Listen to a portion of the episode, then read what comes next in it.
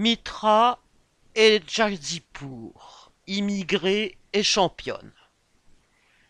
Mitra et Jadipur, 30 ans, a d'abord été une grande joueuse d'échecs en Iran, pays qu'elle a représenté dans de nombreuses compétitions internationales depuis son enfance.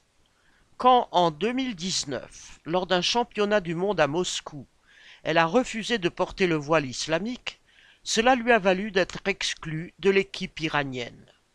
Et quand, en 2022, lors de la mort de Masha Amini, elle a exprimé sa solidarité avec le mouvement des femmes, il ne lui restait plus qu'à fuir son pays, et elle s'est réfugiée en France, à Brest. Celle qui est également grand maître international dans sa discipline vient d'être naturalisée, et elle est aussitôt devenue championne de France d'échecs.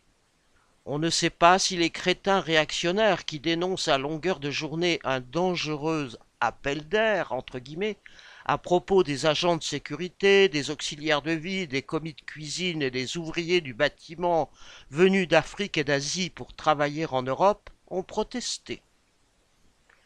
MB